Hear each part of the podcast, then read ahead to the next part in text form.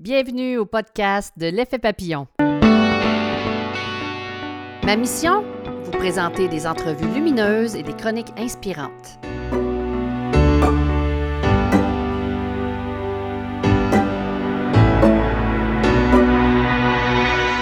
Bonjour, ici Lynne Drouin, animatrice à L'Effet Papillon, une émission radiophonique diffusée sur les ondes de CJMD 96.9 FM à Lévis. Dans le podcast numéro 6, je vous présente un extrait de l'entrevue que nous avons eue avec Mme Annick Lapratte. Notre invitée est auteure, conférencière, formatrice et fondatrice du réseau Impact Mieux-être Le RIM et co-auteure et coproductrice avec M. Alain Williamson du livre et documentaire Miracle, Oser devenir créateur de miracles. Alors voilà, c'est parti.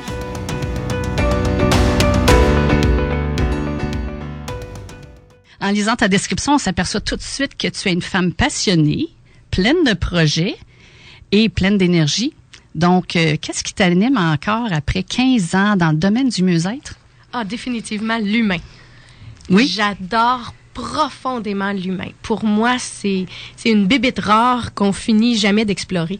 C'est euh, extraordinaire à quel point l'être humain euh, est doté de talent, de capacité, d'amour. Euh, il est capable de transformer sa vie euh, à partir d'une décision, d'une prise de conscience. Il est capable de faire des merveilles.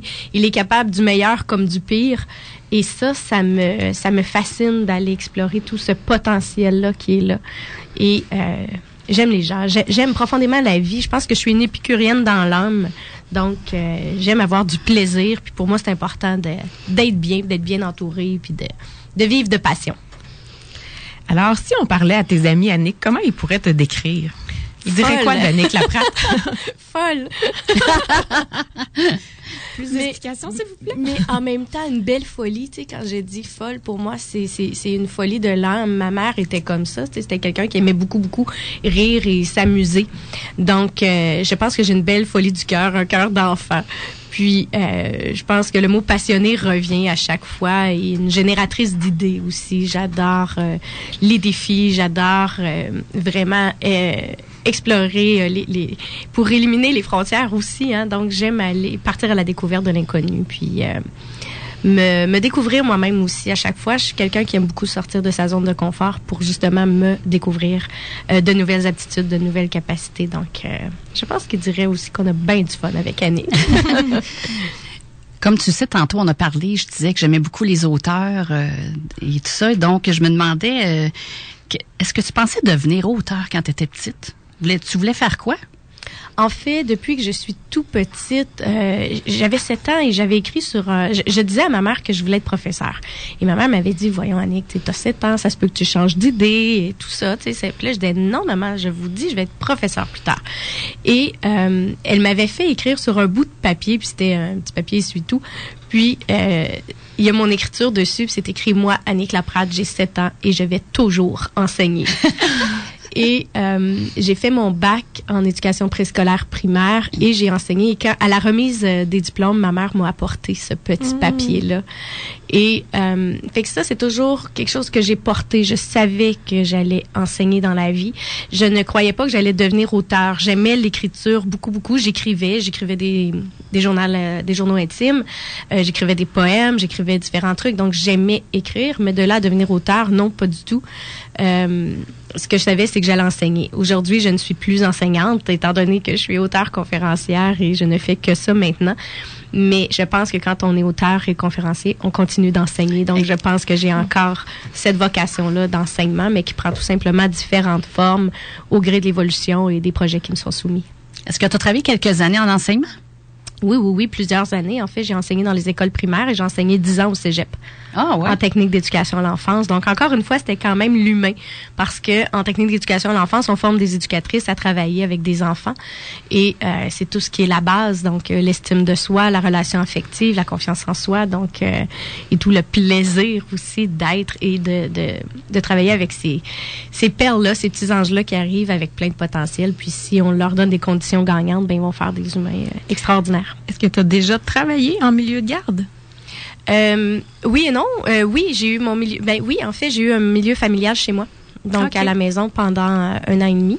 Euh, j'ai travaillé bon dans, dans les étés pendant que j'étais à l'université. je travaillais aussi dans les garderies là, dans les CPE pendant l'été. Euh, mais j'allais souvent, souvent, souvent en milieu de garde parce que quand on est professeur au cégep en technique d'éducation à l'enfance, il faut faire de la supervision de stage. Donc, euh, c'était des grands moments de bonheur pour moi parce que là, je me mettais à quatre pattes, puis euh, on faisait des casse-têtes, puis on, du dessin et plein d'activités, puis il n'y a rien de plus beau que l'innocence de l'enfance. C'est nos grands maîtres, finalement.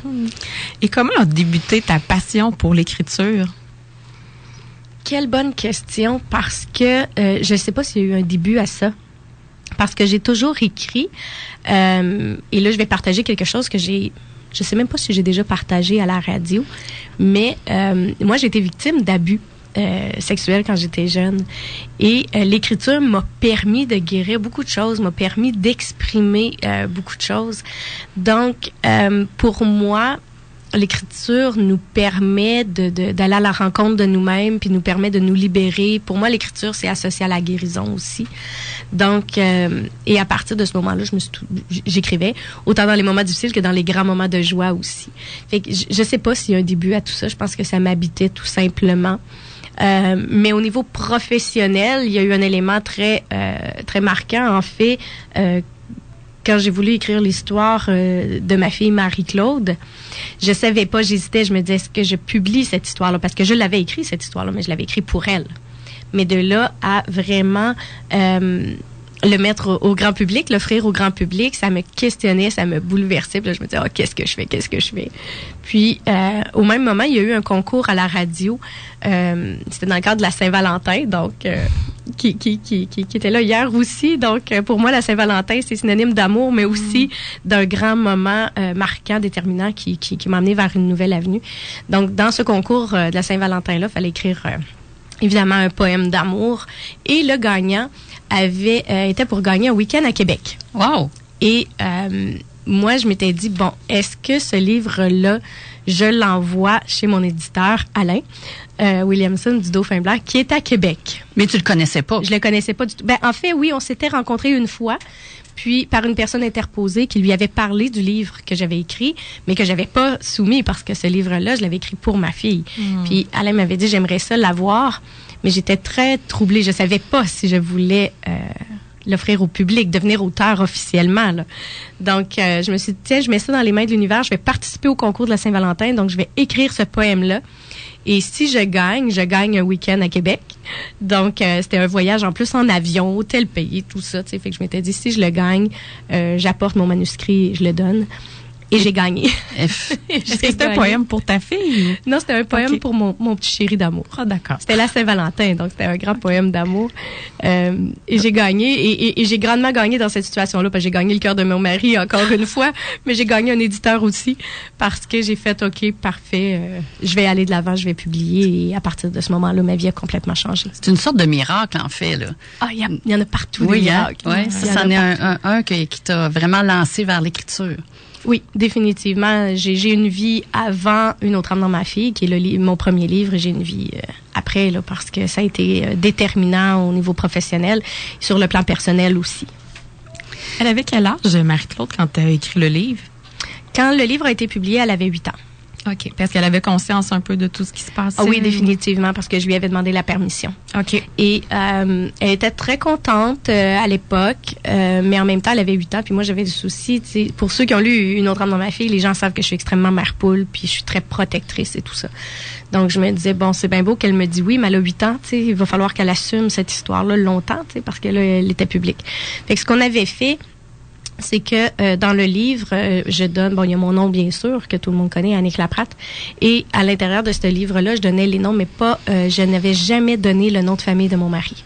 OK. Et si on recule, euh, il y a 15 ans, euh, Facebook était bien moins présent, Mm. tout ça. Euh, Eric n'était même pas sur Facebook non plus. Fait que, les, gens pouvaient pas savoir, à part mon entourage très très proche, mais au niveau du public, les gens ne pouvaient pas savoir le nom de famille de mon mari. Et ce qu'on avait dit à Marie-Claude, c'est, euh, parce que Marie-Claude porte les deux noms, donc euh, la Prat Roy. Puis on avait dit, euh, à tout moment, tu vas pouvoir changer ton nom pour Marie-Claude Roy. Pour, euh, si tu veux te dissocier de cette histoire-là. Puis euh, elle avait compris tout ça, puis elle avait dit, maman, je m'en dissocierai jamais. Parce que c'est mon histoire et je suis bien, je suis heureuse, je suis en santé. Si cette histoire-là peut aider, tant mieux. Ben, elle avait huit ans quand elle m'avait dit ça. Elle avait une grande sagesse, une grande maturité.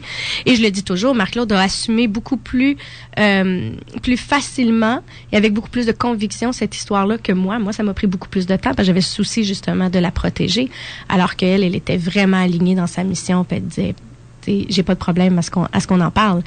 Et euh, Les elle enfants sont sages. C'est des grands sages. Vraiment. Mm. Puis au- aujourd'hui, bon, elle va avoir 22 ans, puis jamais, elle a toujours, toujours utilisé les deux noms, la Prat Roy. Jamais elle s'en est dissociée, euh, au grand jamais. Hmm. Intéressant. Oui. Est-ce que, tantôt on disait, tu étais formatrice, euh, auteure, conférencière et productrice. Qu'est-ce qui t'anime le plus en ce moment-ci euh, de ta vie? Oh mon Dieu, c'est une très très bonne question. Euh, sur le, j'aurais envie de dire que sur le plan personnel, je suis euh, beaucoup plus habitée présentement par une énergie de vouloir prendre soin de moi, de ma famille, les bases, l'essentiel. Euh, quand euh, quand j'entends ça à la radio, bon, auteur, conférencière, fondatrice du réseau, T'as beaucoup de titres, hein? beaucoup de titres. Et là, je me dis, mon Dieu, c'est moi ça? tu sais, quand j'entends ça. Donc, j'ai été extrêmement choyée, très, très, très chanceuse au cours euh, des dernières années, mais j'ai travaillé très, très, très fort aussi pour en arriver là. Donc, euh, en ce moment, je suis plus habitée par euh, le fait d'être, d'être mère, d'être femme, d'être moi. C'est ça qui m'anime le plus euh, ces temps-ci, parce qu'on a beau atteindre tous les plus grands sommets, si on est seul au sommet, c'est pas ben ben le fun. Mm. Fait que pour arriver au sommet, faut être en forme, fait, fait faut être capable de prendre soin de soi, puis il faut être bien entouré aussi, fait qu'il faut être capable de prendre soin de son entourage. Et ça nous ramène à l'essentiel. Donc les familles, la famille, ce sont les bases. C'est ce qui m'anime le plus euh, présentement. Et euh, par la suite, de- du point de vue professionnel, je vous dirais que bien sûr depuis euh, depuis deux mois, je suis nouvellement productrice. euh, et ça, jamais j'aurais pensé à être productrice dans ma vie, euh, de pouvoir avoir créé un documentaire tel que Miracle et de voir ce documentaire ce documentaire là qui va entrer en librairie c'est un un honneur et même encore j'en parle j'ai les yeux pleins d'eau un peu parce que ça je suis très très fière de ça parce que c'est une belle surprise je vous dirais que en ce moment c'est ça qui m'anime beaucoup mais mais chacune de ces tâches euh, pas ces tâches là mais de ces rôles là m'amène à déployer mes ailes différemment. Et souvent, je vais dire, bon, c'est sûr que là, j'ai un petit velours avec le côté productrice, mais là où je me sens toujours à mon meilleur, c'est sur scène. Donc, quand je suis avec le public, à partager euh, toutes les connaissances au niveau des fréquences, au niveau des miracles, puis aider les gens à élever leurs fréquences. Moi, en, public, euh, c'est ça que j'aime le plus. J'aime écrire. J'adore écrire, mais on est tout seul. Quand on écrit, on est tout seul avec soi-même, avec une connexion, une belle bulle, tout ça. On va parler avec Alain tantôt. Alain adore écrire, il adore cette bulle-là. Moi, j'aime écrire, mais j'ai hâte d'avoir des conférences et des ateliers après pour le livre parce que j'ai besoin du contact avec le public parce que je, je rayonne quand je suis avec les gens. Mais t'es comme une femme de, t'es une femme de projet, donc souvent c'est des phases. Oui. Une phase qu'on a plus envie de voir les autres. Après ça, quand on, a- on a- s'est nourri, ensuite on peut entrer en- dans une phase d'écriture. Est-ce que c'est comme ça un peu? Est-ce que c'est comme par bloc ou? C'est définitivement par bloc. Ma vie est par bloc. Et c'est très récent que je suis en paix avec ça parce que j'étais de celles qui, qui cherchaient l'équilibre constamment. Mais je cherchais l'équilibre dans une journée. Donc, j'essayais de, bien manger, voir mes amis, voir mes enfants, travailler un peu, tout ça. Puis c'était, mon Dieu, c'était, c'était pas faisable. C'était donc difficile. Puis souvent, j'étais déçue. Puis je me disais, oh, ça arrive pas. Puis à un moment donné, je discutais avec euh, Alain Dumas. Euh, que vous connaissez bien, Oui, bon oui. chanteur, euh, tout ça, animateur. Radio. Euh, Oui, effectivement. Puis il me disait euh, que lui, sa définition de l'équilibre se passait justement par bloc. Donc il dit quand je suis deux trois mois hyper occupé, ben souvent ça va suivre d'un deux trois mois avec des activités beaucoup plus tranquilles puis des moments d'intériorité et tout ça. Puis j'ai fait ah ça j'aime ça cette définition là d'équilibre. Donc j'essaie maintenant d'équilibrer ça par bloc. C'est-à-dire je fais un projet, je donne le meilleur de moi-même, ça se peut que je travaille 20 heures sur 24 pendant ce temps-là. Mais quand le projet est terminé, je m'accorde des temps pour prendre soin de moi, refaire le plein d'énergie, puis pour ramener l'équilibre avant d'entamer d'autres projets.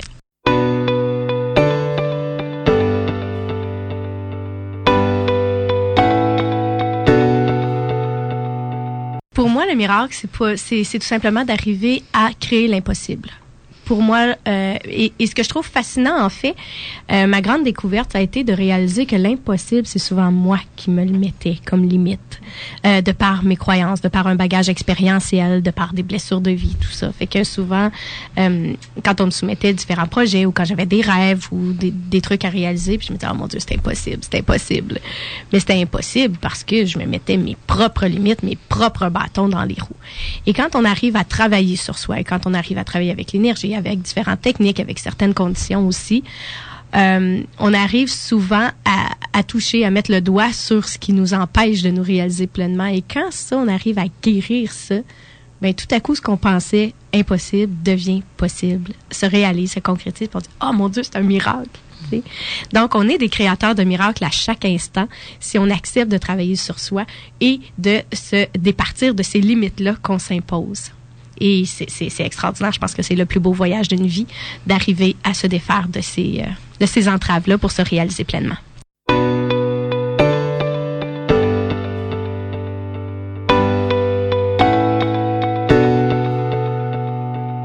on est entouré de conditions euh, qui vont euh, nous amener à créer ou non des miracles dans notre vie. Il y a des conditions favorables, puis évidemment, il y a des obstacles aussi. Euh, et ça, c'est important d'en prendre conscience. On, a d'ailleurs un chapitre là-dessus euh, dans le livre parce que au-delà d'appliquer la, la, technique, c'est sûr qu'on a une partie sur les techniques, puis on peut avoir une technique chouchou, puis on va se dire, OK, là, je vais appliquer la technique pour pouvoir euh, m'amener à créer des miracles. Mais en même temps, si on n'est pas dans des conditions favorables pour mettre cette technique-là euh, en place, euh, on va souvent euh, saboter la création de notre miracle. Et ces conditions-là, c'est important d'en prendre conscience. On va parler, entre autres, d'un environnement. Euh, positif. Donc, euh, est-ce que les gens autour de nous euh, nous encouragent? Est-ce qu'ils sont, est-ce qu'ils vivent en haute fréquence ou ils sont plus ils vont plus. Euh, c'est tellement important. Exactement, tu sais, dire fais attention, tu n'y arriveras pas, puis. Euh, D'où l'importance d'aller dans des réseaux pour nous encourager. Oui, tout à fait. Quel Mais au-delà, euh, au-delà de l'entourage aussi, moi, je pense aussi que c'est important dans les conditions favorables aussi d'aller à l'intérieur de soi puis de dire bon ben moi, quelle est mon identité de créateur de miracles? Parce que je veux euh, créer des miracles, mais est-ce que je suis capable d'accueillir ce miracle-là? Est-ce que je suis capable d'accueillir l'amour? Est-ce que je suis capable euh, d'accueillir l'abondance, d'accueillir le succès, d'accueillir la santé? Parce que quand on réalise des miracles, notre vie change. Et là, est-ce que dans ces conditions-là, est-ce qu'on est capable d'accepter ce changement-là? Parce qu'on peut dire, bon, ben moi, mon rêve, j'aimerais ça déménager dans une plus belle maison. Mais bon, si on s'en va dans une plus belle maison, des fois, cette maison-là est en dehors de la ville. Fait que là, on perd nos voisins ou on perd certains repères. faut se recréer un autre environnement ailleurs. Même chose avec un emploi. Si on veut un nouvel emploi, change d'édifice, tout ça. Donc, euh, il faut être capable aussi d'assumer, de se responsabiliser par rapport au miracle qu'on veut créer. Donc, euh, avoir un support physique aussi, on parlait des, des gens qui nous entourent, mais avoir un support physique. Donc, euh, si on veut créer le miracle d'avoir quelqu'un dans notre vie parce qu'on est célibataire, qu'on a envie de partager la vie à deux, ben en même temps, c'est important aussi de faire de la place dans le dans le garde-robe pour euh, la personne qui va entrer euh, dans notre vie. Et, et je dis souvent l'anecdote suivante. J'avais une amie qui justement voulait avoir euh, un, un, copain dans sa vie.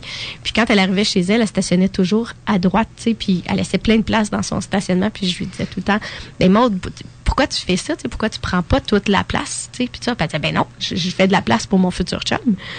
Fait que, mais ça, c'est une belle anecdote qui nous amène justement à dire, ben, est-ce que je suis vraiment prête et est-ce que je suis vraiment en train de poser des actions qui vont justement créer l'espace pour que mon miracle puisse euh, se réaliser?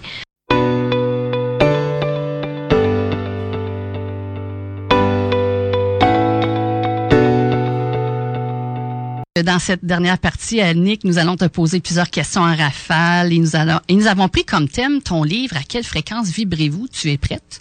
Je suis prête. Prête, parfait. Qu'est-ce qu'un taux vibratoire? Un taux vibratoire, en fait, c'est la somme des fréquences qui nous habitent.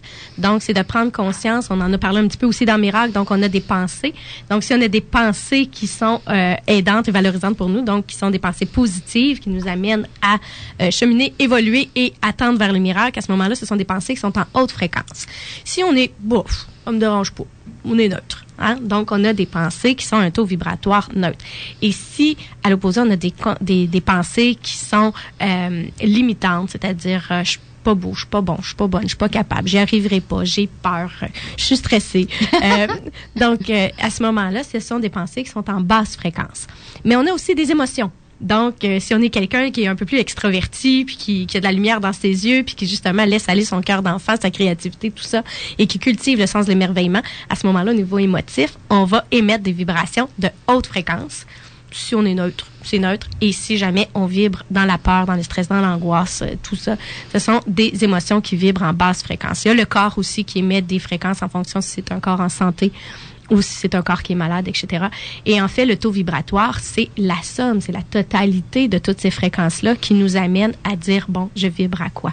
De façon globale, est-ce que je vibre en haute fréquence? Est-ce que je suis plutôt neutre? Ou si je vibre en basse fréquence? Puis le but, c'est d'être toujours en, le plus possible en haute fréquence ou c'est fatigant d'être toujours en haute fréquence? Exactement. en fait, c'est d'apprendre à reconnaître ces fréquences-là. Je pense qu'il faut pas se mettre la pression sur les épaules de devoir vibrer en haute fréquence euh, tout le temps. De toute façon, je crois euh, que, que, que, que c'est pas évident, c'est pas facile à réaliser parce que la vie étant ce qu'elle est, elle, a- elle nous apporte des fois son lot d'épreuves et d'imprévus.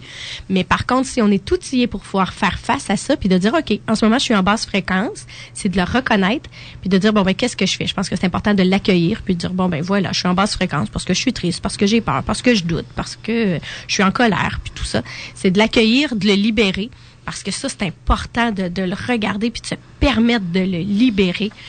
Parce que quand on libère, après ça, on peut faire place aux hautes fréquences et de dire, bon, ben là, je suis capable à ce moment-là d'aller vers le pardon, vers l'amour, vers la compassion, vers la bienveillance envers moi-même, envers les autres et de remonter en haute fréquence. Bien sûr, plus on est en haute fréquence, plus on a de chances de se réaliser pleinement et euh, de réaliser des miracles. Mais en même temps, euh, quand on est en basse fréquence, faut pas se taper sur la tête, faut tout simplement les reconnaître pour pouvoir transformer le tout au bon moment. Et qu'est-ce qui arrive quand il y a une personne en haute fréquence qui rencontre une personne qui est en basse fréquence? Mais ça, c'est la magie de la co-création et euh, c'est- c'est absolument extraordinaire. Moi, les fréquences ont complètement changé ma vie et je le dis bien, je prends toutes mes décisions à partir des fréquences. Donc, ce qui se passe, quand on est en haute fréquence et qu'on rencontre quelqu'un qui est en haute fréquence aussi, c'est un principe euh, de la physique quantique. En fait, il va se produire ce qu'on appelle la résonance. C'est-à-dire que les ondes vont fusionner en une seule et même onde de plus forte amplitude. Et c'est elle qui crée la réalité dans laquelle on est. Donc, ce que ça veut dire concrètement, c'est que quelqu'un de positif qui rencontre quelqu'un de positif, ça va créer encore plus de positif. On va vraiment arriver à des résultats extraordinaires. Quelqu'un qui est plutôt euh, en, en- en basse fréquence et qui rencontre quelqu'un qui est en basse fréquence, ils vont aussi créer parce que c'est identique. Mais du négatif. Mais ils vont créer encore plus de basses fréquences, donc des situations plus difficiles à gérer. Maintenant, quand quelqu'un est positif et qu'il rencontre quelqu'un de négatif, c'est pas identique. Donc, c'est ce qu'on appelle une fréquence nulle, ce que moi j'appelle dans la vie faire match nul. C'est-à-dire qu'il se passe rien. Donc, la, la- la- si on est en relation, la relation va pas évoluer. Si c'est un projet, le projet va pas évoluer. Ça veut dire qu'il y a une fréquence qui bloque quelque part. OK. Donc, faut arriver à la trouver pour pouvoir l'amener en haute fréquence pour que euh, tout le projet ou toute la relation ou tout, tout le rêve qu'on veut réaliser soit en haute fréquence pour avoir des résultats. Mais il faut être capable de s'observer parce que des fois, c'est nous qui sommes en basse euh, fréquence. Souvent, ça va arriver que mon conjoint va me dire, Ah, on fait tout tel truc. Si moi, je suis fatiguée, ça me tente pas, je suis en basse fréquence, c'est moi là, qui freine un petit peu le projet. Fait qu'il faut voir si on reporte le projet parce que de toute façon, si on le fait, puis moi, je suis en basse fréquence, lui en haute fréquence, ça va faire match nul. Donc, ça veut dire on va perdre notre temps, en fait, parce que ça se réalisera pas ou on va rencontrer des difficultés. Donc, soit qu'on reporte parce que je suis en basse fréquence, ou bien je prends un temps d'arrêt pour prendre soin de moi puis voir si je suis capable d'élever mes fréquences. Et si je suis capable d'élever mes fréquences, ben là, à ce moment-là, on arrive en résonance positive et le projet va avoir lieu. Et là, on sauve du temps puis de l'énergie, puis euh, c'est vraiment efficace. Je vois vraiment le lien maintenant entre ton livre euh, Élever vos fréquences et le, le livre des miracles. On dirait que c'est comme une belle continuité. Hein? Tellement. Plus on traverse nos fréquences, après ça, plus on peut euh, monter, euh, réaliser des, des miracles dans, la vie de tous les jours. Tellement. Et en fait, c'est tellement un beau parcours dans ma vie parce que euh, on, on m'a demandé dernièrement d'aller euh, à la radio pour parler de mon premier livre. Et je me disais, mon Dieu, j'ai tellement cheminé depuis, je suis rendue ailleurs. Mais en même temps, dans ce ailleurs-là, il y a un fil conducteur. Donc, euh, évidemment, mon premier livre m'a amené à prendre conscience que euh, tout est énergie autour de nous. Donc, il y a une vie après la mort parce que c'est fait d'énergie et tout ça. Et quand je me suis mis à étudier l'énergie, ben là, à ce moment-là, j'ai- plongé dans le monde des fréquences. Et après ça, quand on, on se met à étudier les hautes fréquences, ben là, c'est là qu'on réalise qu'on peut arriver en terre des miracles. Donc, un beau fil conducteur dans tout ça. Et là, tu parlé de la vie après la mort. On comprend bien sûr que tout le monde peut avoir des croyances différentes aussi. Puis Tout on, accueille tout à fait ça. C'est chacun selon leurs croyances. Définitivement. Super. Alors, ça veut dire qu'on peut choisir volontairement la fréquence à laquelle on veut, vib- qu'on veut vibrer. Euh, à partir du moment où on en devient conscient, on peut de, on peut choisir la fréquence à laquelle on veut vibrer. En fait, ce qui se produit, c'est que quand on se connaît moins, donc quand on est habitué aussi d'être dans le plaire au lieu d'être euh, et, et dans le faire au lieu d'être dans l'être, on est un petit peu déconnecté de soi-même et souvent on subit la vie. Et quand on la subit, on n'est pas conscient de- souvent des fréquences dans lesquelles on est. On est happé par une croyance, par une blessure de vie, par euh, il se passe quelque chose, puis là on rentre dans l'émotion. Donc euh, à ce moment-là, on, on- on a un petit peu moins le contrôle. Mais à partir du moment où on prend une profonde inspiration puis qu'on dit OK, là je viens d'entrer dans l'émotion, je viens de vivre ça, je suis descendu en basse fréquence. Pourquoi Premièrement, on l'accepte, on l'accueille. Après ça, on l'analyse. On, essaie de trouver la, croyance, la blessure qui est là. On la transforme et le fait de la transformer, on, s'en va en haute fréquence. Puis à ce moment-là, le soleil réapparaît.